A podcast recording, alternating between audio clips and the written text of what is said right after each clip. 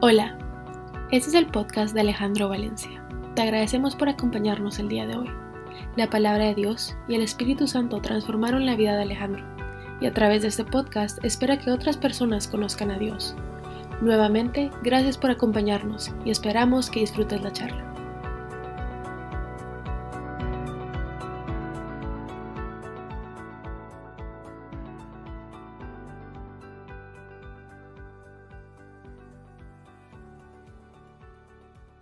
Nuevamente para mí siempre es un gusto ver todas estas caras conocidas y aunque hay muchos que de pronto no tienen la cámara prendida y no conozco, agradezco inmensamente eh, que nos acompañen hoy para poder compartir eh, la experiencia de mi vida con, con Dios.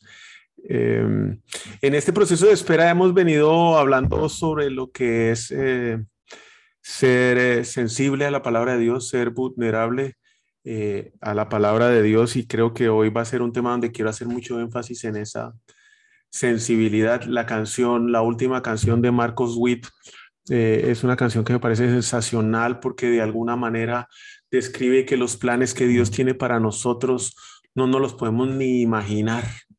Él es tan grande, tan maravilloso y su amor no tiene fin y nos lo entrega a nosotros todos los días. Y son estos momentos de espera donde nos ah, preparamos para poder de alguna manera experimentar esos planes que Dios tiene para nosotros, que nosotros no podemos ni siquiera concebir, ni siquiera imaginar. Y si sabemos aprovechar bien el tiempo mientras estamos esperando, y aprovechar bien el tiempo no significa mantenerse ocupado de un lado para otro, con una agenda llena de reuniones en Zoom o, visitas hoy que ya se pueden hacer personales, aunque sea con mascarilla. Tampoco significa estar viajando por todo el mundo como tal vez yo lo hacía en el pasado, o estar sentado viendo televisión muchas horas de prédica o días enteros en la oficina planeando el próximo paso pero andamos tan ocupados que en tantas carreras no permitimos ni siquiera sanarnos, no, no permitimos ni siquiera eh, escuchar al que tenemos al lado, mucho menos vamos a tener la sensibilidad para poder escuchar a Dios. Y en esa misma velocidad y en esas mismas carreras nos perdemos, nos perdemos facilísimo porque eh, el éxito de este mundo nos lleva a, a separarnos del plan de Dios, a perseguir lo que podemos lograr con nuestras manos. Y no nos pasa solo una vez en, nuestra vida, lo he pasado ya varias veces, pero es algo que nos pasa todos los días, porque nos la pasamos viendo de qué forma hacemos más grande y mejor lo que tenemos en nuestras manos, lo que Dios nos ha dado, para que la gente a que no le importamos piense que somos más grandes de lo que en realidad somos. Y a pesar de que podemos llegar a pensar que este camino que estamos hoy teniendo, en donde pues yo conozco personalmente a muchos de los que hoy aquí estamos conectados y hemos compartido este viaje, eh, podemos llegar a pensar que la situación particular de cada una ya la hemos pasado. O sea, ya estuve acá, ya viví esto, ya me dijeron lo mismo en el diagnóstico, ya tuve este problema económico, ya tuve esto. ¿Por qué me vuelve a pasar esta situación? Y la verdad, ya salí la vez pasada, creo que puedo volver a salir de esta vez haciendo esto y esto y esto. Nos equivocamos pensando que tenemos los recursos y que somos nosotros los que podemos hacerlo porque hoy Dios tiene algo preparado para nosotros y es absolutamente nuevo. Y todo lo que quiere Dios hacer en nuestras vidas a través de las experiencias que hoy estamos pasando, aunque pensemos que ya las hemos vivido, es cosas nuevas. Y si nosotros estamos claros y abiertos y dispuestos a entender y, a permitir reevaluar esa situación sin la preexistencia de lo que vivimos en el pasado, vamos a poder aprender y conocer lo que Dios tiene preparado para nosotros en nuestra nueva etapa. Moisés pasó un proceso de 80 años, no fueron 40, no fueron 50, fueron 80 años para que en ese momento, apenas a los 80 años, empezara a cumplir el propósito que Dios tenía para su vida y por el cual hoy usted y yo lo conocemos. no tenemos ni idea de sus éxitos en Egipto, sí sabemos que pues fue criado en el palacio, pero no sabemos ni quiénes eran sus amigos, ni quiénes eran sus contactos, qué tanto dinero tenía, cuál era su influencia, cómo se trataba de tú a tú con el faraón. No, no tenemos ni idea de lo que pasaba con ese man antes de que se paró frente a la zarza. Y Dios le dijo, este es el momento, quítese los zapatos, esta tierra ah, santa, y esto es lo que usted ahorita va a hacer. Y tal vez a nosotros nos pasa lo mismo, estamos concentrados hoy, acelerados y corriendo por algo que está lejos del propósito de Dios para nuestras vidas. Vámonos por la, vamos por la carretera, por la vida comparándonos con los demás por algo que nunca vamos a ser recordados, ni por nuestros hijos. Yo creo que nuestro hijo o nuestros hijos no van a recordar las horas que le metimos al trabajo, sino las horas que nos estuvimos en la casa con ellos. Dios llamándonos a su propósito y nosotros a perdernos en las carreras, comparándonos con los demás, a ver quién corre más rápido, a ver quién tiene la enfermedad más grande, si es por el lado de algo negativo o el quien tiene la cuenta del banco más grande, o a ver quién tiene el carro más nuevo. Siempre andamos en eso, quién corre más rápido, lo que nos lleva a estar ocupados, estando muy pendientes de los negocios y de la vida de los demás, descuidando porque muchas veces podemos estar tan perdidos en ese Instagram, en ese Facebook, en ese TikTok, en ese Twitter, nuestra propia vida y nuestro enfoque. Y Dios, por el único negocio y por la única vida que va a dar crédito a nosotros, es por nuestra propia vida y por lo que hagamos con ella, no por la vida de los demás. Dios nos pide estar enfocados el momento que estamos aquí viviendo en este momento, enfocados en Él. Eso es lo que Él nos pide. Quiere la completa y total concentración en Él, eh, solo en Él, mientras estamos esperando.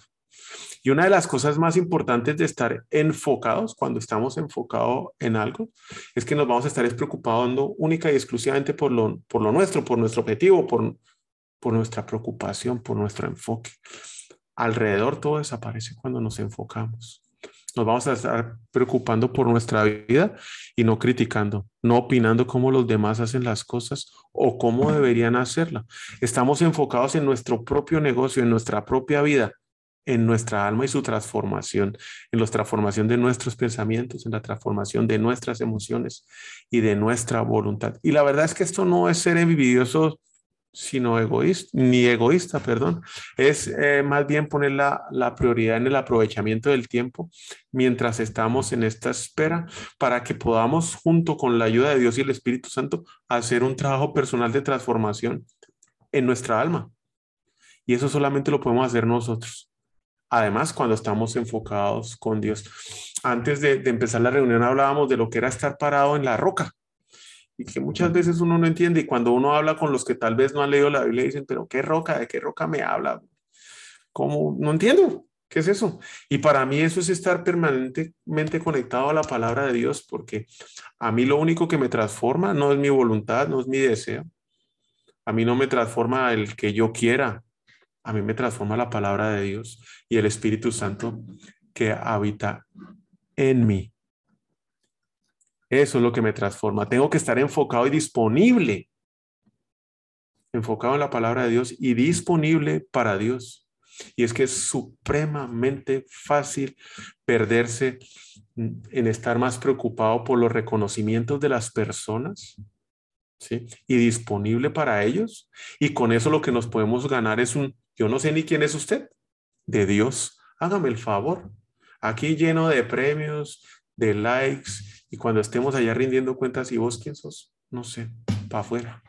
Y eso es lo que nos puede pasar cuando nos perdemos. Además, no es solo estar disponible y enfocado, sino también, y este es el tema más importante para mí hoy, estar sensible a la voz de Dios y no a lo que nos diga el mundo que debemos hacer, no a lo que es políticamente o socialmente correcto, Creo que el éxito de nuestra vida no, es, no está en lo que nuestros ojos puede ver, eh, pero si nos dejamos llevar por eso, vamos a, a perder lo que considero que es tal vez más importante y es retener nuestra alma para Dios mientras vivimos en este mundo, separados para Dios mientras vivimos en este mundo. Y la verdad es que eso es ganar el juego, El compromiso de Dios está con el propósito que Dios tiene para nuestras vidas. El compromiso de Dios no está para lo que nosotros pensamos que deben ser nuestras vidas, para lo que nosotros queremos que sean nuestras vidas. Ahí no está el compromiso de Él. El compromiso de Él y sus planes se van a cumplir para su propósito en nuestras vidas. Y es que también, aunque digamos todo esto, muchas veces estamos cansados y desesperados de andar esperando y dejamos de pelear. Ay, yo ya no aguanto más con esta situación, ya no puedo más. Que hagan lo que quieran, que se vayan, que vengan, que cobren, que no cobren, que, que no puedo más, yo no puedo soportar esta, esta situación. Nos desesperamos y nos rendimos. Pero definitivamente si nosotros tenemos claro ¿sí? que vamos a estar disponibles y sensibles para Dios y enfocados con Él, no podemos rendirnos. Y eso no puede pasar. Y si hoy usted y yo estamos aquí esperando porque Dios tiene un plan para nosotros y que se cumpla. Y si creemos eso, pues por muy cansados que estemos y por muy débiles que nos sientamos, nos debemos levantar para seguir peleando, por mantenernos enfocados en hacer la voluntad de Dios. Estas situaciones, de verdad, muchas de estas situaciones desgastan. Una quiebra económica, la llamadera de las deudas, que los hijos no le contesten, las decisiones de los hijos respecto a su vida personal, una enfermedad crónica, son situaciones que desgastan enormemente no solo al que la vive, sino a toda la familia que eh, lo rodea. Y la verdad es que no entendemos muy bien de, qué, de la forma en que Dios desarrolla las fortalezas en nosotros. Pedimos paz y lo primero que viene es una tormenta ni la berraca. ¿Para qué? Para que desarrollemos paz en medio de la tormenta. Pedimos disciplina, quiero adelgazar.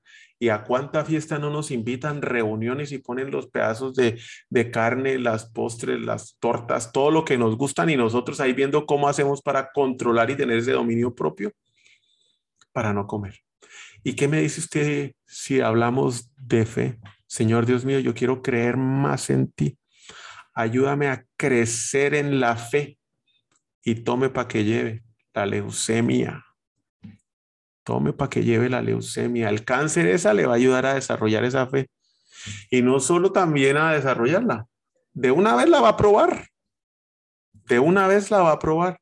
Y son esos momentos eh, donde todo es incertidumbre cuando en la espera enloquecemos, que aún no podemos decir, esta espera no quiero saber, sino es, todo cambia cuando llegamos y decimos, esta es una espera santa, porque como no entendemos cómo Dios es que trabaja en nosotros, queremos tener el control, pero si nosotros lo soltamos y dejamos que Dios obre en nuestra vida y Él tenga el control, seguramente no nos vamos a quemar y el fuego y el agua no nos va a ahogar. Pero quiero mostrarles esta foto para poder entender un poco mejor este proceso. Yo tuve la oportunidad en mi primer viaje de ir a China hace muchos años y tuve que parar en Taiwán. El primer viaje, no sé cuántas horas salí desde, desde eso, debía estar en Miami, yo no sé en dónde. Miami, Los Ángeles, Los Ángeles, espera, porque llegué como a las 8 o 9 de la mañana, espera en Los Ángeles, a medianoche, Los Ángeles, Taiwán, Taiwán, viaje de 14 o 15 horas llego a Taiwán y vengo a darme cuenta que me tocaba quedarme sentado en el aeropuerto de Taiwán 12 horas. 12 horas o 14 horas y yo viendo de qué manera cambiaba ese bendito pasaje, cosa que no pude hacer. Intenté, no lo pude hacer. Ya resignado, sin poder hacer y sabiendo que todavía no sé cuántas horas llevaba, 24 y me tocaba esperar 12, vi un lugar que decía reflexología de pies. Y dije, bueno, pues será probar esa vaina a ver qué es lo que es. Y me salió un man bajito, ojo y rasgado, ya mayorcito. Me dijo, siéntese ahí, pues no le entendía nada. A punta de seña me enseñó, siéntese ahí, me dijo qué tenía que hacer, sacó el agua caliente, ambiente relajado, música de fondo, y todo iba bien hasta que empezó a hacer presión en algunas partes de los pies con una fuerza que yo no sé ese man de dónde le salía. Y yo la presión la sentía aquí arriba en la nuca. Y decía, pero ¿qué es lo que está haciendo este man? ¿Por qué? No, no, ya pare, no le haga tan duro. Fue, fueron 45 minutos donde ese man trabajó concentrado en ese pie, tocando todas estas partes de los pies. Y al terminar y al salir de ahí, ya no me dolía la espalda, ya no me dolía tampoco la cabeza, no me dolía la cintura y no me importó esperar las otras 11 horas que me hacían falta ahí en, en Taiwán. Y usted me dirá, ¿y esta historia qué tiene que ver con Dios? Pues es que cuando Dios nos toca en alguna parte de nuestras vidas, es porque seguramente va a arreglar otra. Y nosotros estamos concentrados en lo que a nosotros nos duele. Y Él está concentrado en lo que es más importante para Él. Sin saber nosotros cuál es esa parte del área de nuestra vida donde Dios está trabajando. Porque nosotros solo estamos atentos al dolor. Y por eso es que la sensibilidad para oír la voz de Dios es vital en nuestra vida y se vuelve nuestra mayor fortaleza en estos procesos. Lo que Dios está arreglando no es lo que está tocando. Si Dios está trabajando en sus finanzas o en las finanzas de alguien y seguimos con ese tema una y otra vez y otra vez y otra vez, tal vez es lo que Dios está usando en ese momento para arreglar otra área de su vida que tal vez no le ha entregado a Él. Él puede estar arreglando una mentalidad de pobreza que usted con la cual fue criado y que hoy usted tenga. Y para el siguiente paso y para la abundancia que Dios le va a dar, esa mentalidad de pobreza, no, no le sirve. Igual cuando sobreviene una enfermedad, de rodillas caemos y entregamos nuestra salud a Dios por lo que estamos sintiendo, por lo que estamos viviendo. Cuando Dios lo que está viniendo es a trabajar en nuestro orgullo, en nuestra inmoralidad, en nuestra soberbia, en nuestra envidia, en nuestro egoísmo. Pero nosotros solo le entregamos nuestra salud, porque es donde nos duele. Igualito con el chinito ese apretándome ahí los dedos de los pies y yo sintiendo el toque aquí en la nuca. Estamos hoy aquí en este lugar, aunque no nos guste, porque ha sido una respuesta a una oración que en el pasado le hicimos a Dios. Señor, sácame de esta situación en la cual me encuentro hoy. Y resulta que Dios, allá le va la enfermedad, lo saqué de esa situación que usted tanto pidió. Pero aquí le tengo que mandar esto para que se quede quietico y siga en su transformación. Señor, no quiero seguir consumiendo alcohol, no quiero seguir eh, en esta inmoralidad, no quiero seguir en esta rumba. Quiebra económica, no tiene billete. No, señor, ya había infregado, andaba y ahora tome el problema financiero. No, el problema financiero es el área que Dios toca para sacarlo de donde usted hoy pidió. Si usted y yo estamos hoy aquí, tenga la seguridad que hemos orado más de una vez para estar hoy aquí y sobrevivimos. Y estar aquí presentes hoy con Dios en nuestras vidas es un testimonio de lo que Dios ha hecho por nosotros y para nosotros es un testimonio para la gloria de Dios. Ayunamos, diezmamos, oramos para estar aquí y ahora. Pero claro, como ese aquí ahora no nos duele, ahí andamos quejándonos. Solo estamos hoy aquí y ahora porque Dios es fiel, porque Dios no cambia porque Dios mantiene lo que dice y porque Dios cumple sus promesas. Solo me cabe en mi cabeza recordar el día que me soltaron el diagnóstico de Mariana. ¿Y dónde estamos hoy, aquí y ahora? La vida me cambió y hablo personalmente de la mía, porque Adriana tendrá su proceso, Mariana tendrá su proceso, Juliana su proceso y Mateo el suyo. Pero mi vida cambió y hay ciertas áreas en mi vida que hoy aquí me duelen. Me duelen. Y que siento dolor. Pero yo sé que hoy estoy acá porque Dios está trabajando en otras áreas que tal vez todavía no me doy cuenta. Y solo por gracia y misericordia de Dios estamos aquí sentados en Houston con la niña del tratamiento y yo teniendo el tiempo para poder ser transformado por la palabra de Dios. Salmo 45. Muchas son, Señor mi Dios, las maravillas que tú has hecho. No es posible enumerar tus bondades en favor nuestro. Si, si quisiera anunciarlas y proclamarlas, sería más de lo que yo puedo contar, pero como nuestra mente y memoria es selectiva, solo nos acordamos de lo que queremos. Muchos seguimos aquí y ahora, a pesar de la cantidad de decisiones que tomamos en el pasado. Solo piense en dos decisiones así, rápido se las suelto, de las cuales nunca hubiera usted habido, haber querido tomarlas. Ahí las tiene. Estoy seguro que se acuerda. ¿Para qué hice esto? ¿Por qué tomé esta decisión? Pero aquí sigue hoy. Otros siguen. Otros siguen a pesar de donde la familia que nacieron. ¿Sí? Donde los criaron, que ni siquiera se la quiere mostrar a sus amigos de hoy. ¿Por qué no? Es que esa mi familia es un desmadre. Yo no, no la quiero mostrar. Pero aquí está. Hoy aquí está. Sigue después de la droga que se metió en ese cuerpo después de ese abuso físico al cual fue sometido, de ese abuso eh, emocional. Aquí sigue, estando hoy, aquí, ahora. El poder de estar aquí y ahora lo revela nuestro pasado, la historia de nuestra vida. No podemos estar quejándonos, porque estoy seguro que en nuestra historia mucho oramos para estar aquí y ahora. Y ese testimonio es lo que le da gloria a Dios. Y es que sinceramente es muy difícil estarse quejando y estar estando agradecido con Dios. O se queja o agradece, pero no creo que sea posible hacer las dos a la vez. O alguna de las dos no será cierta. La queja es puras pajas o el agradecimiento es chimbo. No es así, no se puede. Usted no puede hacer las dos cosas a la vez. ¿Qué estamos haciendo? Somos bendecidos y tenemos esto claro desde que nacemos. Tenemos un propósito. Nuestra memoria selectiva nos lleva a acordarme o acordarnos solamente de lo que le ponemos toda la atención.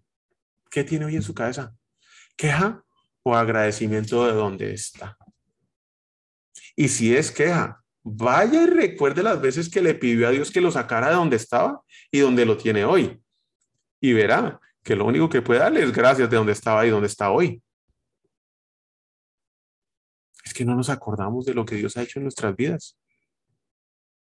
Sencillo porque es mucho más fácil quejarnos. Y es que la fórmula de la espera para estar en este lugar hoy es la siguiente. Y si quiere, tomen. Es yo, usted y yo, más la gracia de Dios, más la misericordia, y eso es lo que nos tiene hoy, aquí y ahora. Eso es así. ¿Por qué? Yo, usted y yo, con todas nuestras faltas, con todas nuestras fallas, con todos nuestros errores y pecados y desaciertos, con nuestros aciertos también, con nuestros logros, con nuestros dones y con los regalos que Dios nos ha dado. Eso somos nosotros. La gracia. La gracia viene de Dios al enviar a su Hijo único a morir en la cruz por sus pecados y los míos, para liberarnos y salvarnos. Juan 3, 16, porque tanto amó Dios al mundo que dio a su Hijo unigénico para que todo el que él, en el que él crea no se pierda, sino que tenga vida eterna. Y la misericordia son nuevas todas las mañanas, todos los días las misericordias de Dios son nuevas. Lamentaciones 3, 22 y 23. Por la bondad del Señor es que no somos consumidos Piense todas esas veces que usted estuvo ya orando hace un año, dos años, diez años, Señor, sácame de este problema, sácame de esta deuda, sácame de esto, sácame de acá, sácame de acá. Y no fue consumido. Y que cuántas veces dijo, de esta no salgo.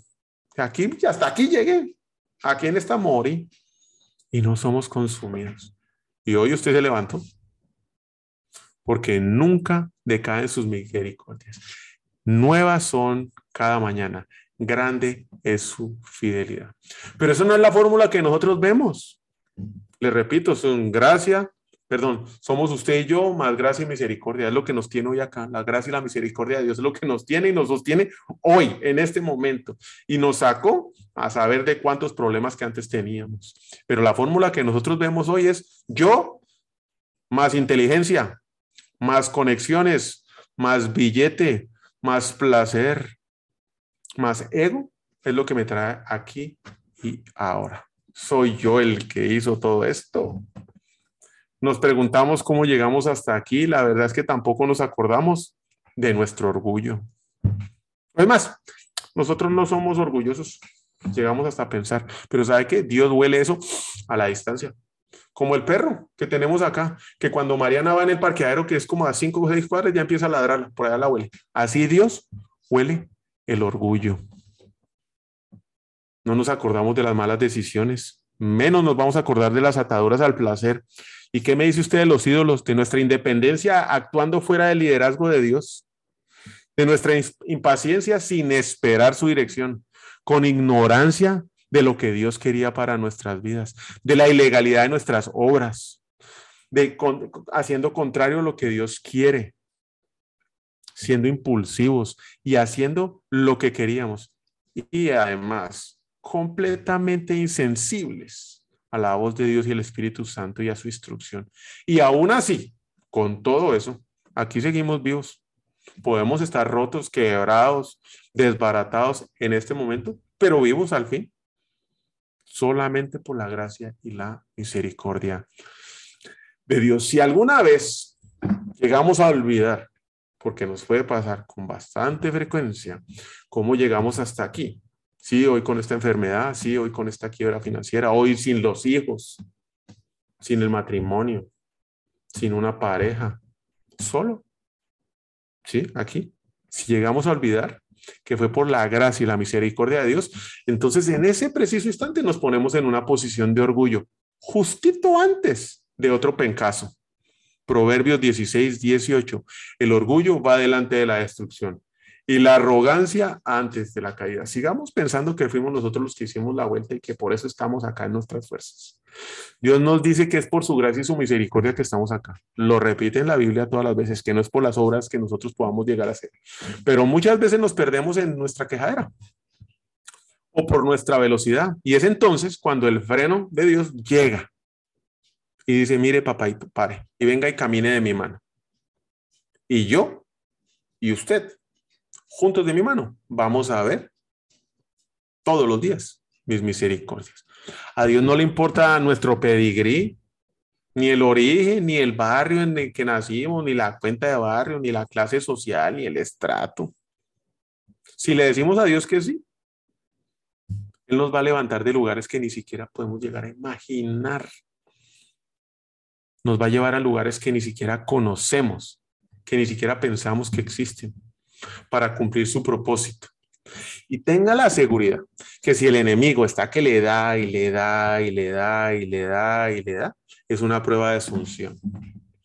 Los hijos recuerdan lo que sus padres hacen, no lo que sus padres dicen. Y hoy, incluido yo, fallamos en nuestra fe, porque en mi casa nunca estuvo ese ejemplo. Ese ejemplo de la fe. Las decisiones estaban más basadas en hechos, como dicen los gringos, en facts, cuentas bancarias, negocios, relaciones, amigos, el qué dirán, pero nunca estuvo basada en la fe. Si el llamado a su vida no tiene un costo, tal vez es mejor ni contestar. Pero el llamado en su vida, el propósito que Dios tiene para usted, tenga la seguridad que va a tener un costo y un costo alto. Algo que vamos a tener que dejar ir, algo que vamos a tener que soltar. La verdad es que todo lo que nos pase hoy y en este momento no importará, siempre y cuando estemos enfocados en Jesús, enfocados en la recompensa que no vemos, enfocado única y exclusivamente en Jesús. Y aquí viene a mi cabeza la historia de Moisés nuevamente. La convicción correcta con una falta de carácter siempre matan a alguien. ¿sí? Podemos estar en el propósito de Dios. Queremos cumplirlo, sabemos que lo podemos hacer, pero no tenemos el carácter para poder enfrentar las consecuencias o lo que se nos viene encima. Terminamos muriendo o matando a alguien. Y solo estos procesos de espera son los que nos transforman siempre y cuando aprovechemos el tiempo aferrados y en la roca, que es la palabra de Dios. De nada más sirve todo lo que pase nos va a formar, nos va a transformar. Muchos años después, cuando ya Moisés era adulto, después de que lo tiraron por el río y vivió Cuchi, Ferragamo, allá en el castillo, con el faraón, Moisés salió a visitar a los de su propio pueblo, a los hebreos, y vio con cuánta dureza los obligaban a trabajar. Durante su visita, vio que un egipcio golpeaba a uno de sus compatriotas hebreos. Entonces Moisés miró para todos lados y asegurarse de que nadie lo estuviera viendo y mató el egipcio y lo escondió el cuerpo en la arena. Éxodo 2, 11, 12. No hizo lo que Dios pues le dijo que tenía que hacer, liberar a los hebreos del yugo de los egipcios. Pero él no estaba haciendo en ese momento, que era formar su carácter, lo que Dios le había dicho. Él no esperó, salió a cumplir el propósito. Salió a hacer lo que Dios le había dicho sin tener el carácter suficiente para poderlo tener y para poderlo cumplir. ¿Y qué pasó al día siguiente? Cuando salió Moisés de nuevo a visitar a los de su pueblo, vio a, Dios, vio a dos hebreos peleando. ¿Por qué le pegas a tu amigo? Le preguntó Moisés al que había empezado la pelea. Y el hombre brincón le contestó, ¿quién te tomó? ¿Quién te nombró para ser nuestro príncipe y juez? ¿Vas a matarme a mí como mataste ayer al egipcio? Mejor corre y Moisés se asustó y pensó, todos saben lo que yo ya hice. Y salió corriendo. 40 años más de espera, de transformación, de proceso, de dolor, donde Dios le estaba masajeando el pie y le estaba tocando la cabeza, donde Dios le estaba pegando con las ovejas y le estaba trabajando el orgullo, donde Dios le estaba tocando en la derecha y estaba trabajando con el dominio propio. Éxodo 2, 13 y 14. Pasó del palacio al desierto haciendo lo que Dios le había dicho por su falta de carácter. Puede ser que en el fuego y en la prueba que hoy estemos pasando sea una señal de la fidelidad de Dios en su vida y en la mía. Y ese momento lo que nos va a llevar es a desarrollar nuestro carácter para cumplir nuestro llamado. ¿Y cuándo va a pasar eso? es que muchas veces en vez de andarnos preguntando, es que ¿por qué todavía ando aquí metido? Lo que debemos es cambiarlo por afirmación. Todavía aquí sigo formando mi carácter. Aquí sigo metido formando mi carácter. Y cuando pasa de pregunta a afirmación, la perspectiva cambia. Si quiere desarrollar su carácter para aprovechar el máximo los dones, para ganar la confianza de los demás, para tener un éxito duradero, ese que lleva a tener una a, tener su alma reservada para Dios en este mundo, carácter para orar con credibilidad y coherencia, ese carácter que lo sostiene en la prueba, ese carácter que le da color a la perspectiva, ese carácter que le ayuda a mantenerse donde la capacidad ya no alcanza. Y nos permite elevarnos por encima de las limitaciones, pues mire, entonces hay que hacer lo siguiente, la instrucción de Dios es clarísima.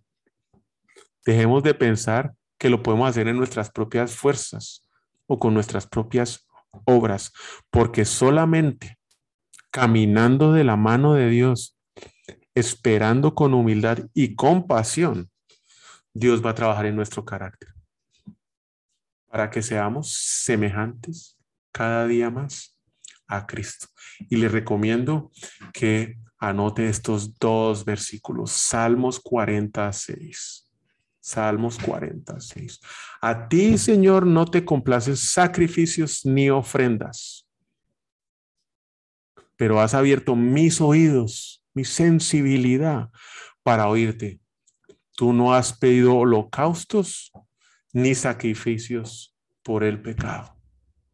Miqueas 6 del 6 al 8. Muchas veces nos encontramos en esta situación preguntando, ¿qué más tenemos que presentarle a Dios para que esta situación en la cual estoy cambie? ¿Debemos traerle ofrendas que más? Debemos inclinarnos ante el Dios Altísimo con ofrendas de becerros de un solo año. Debemos ofrecerles miles de carneros y diez mil ríos de aceite de oliva. Debemos sacrificar a nuestros hijos mayores para pagar nuestros pecados. Tengo que entregarle las acciones de Microsoft, de Tesla. ¿Qué tengo que hacer? Lo de Apple. Tengo que reventarle el marrano. Tengo que sacar la cuenta de ahorros. Tengo que vender los activos. ¿Qué es lo que tengo que hacer, Señor? Para que me saques de aquí donde oré hace 10 años para que me sacaras y hoy me tienes acá. ¿Qué es lo que tengo que hacer? Y la respuesta es de mi queda sensacional. Oh pueblo, el Señor te ha dicho que es lo bueno y lo que exige de ti. Presta atención. Que hagas lo que es correcto.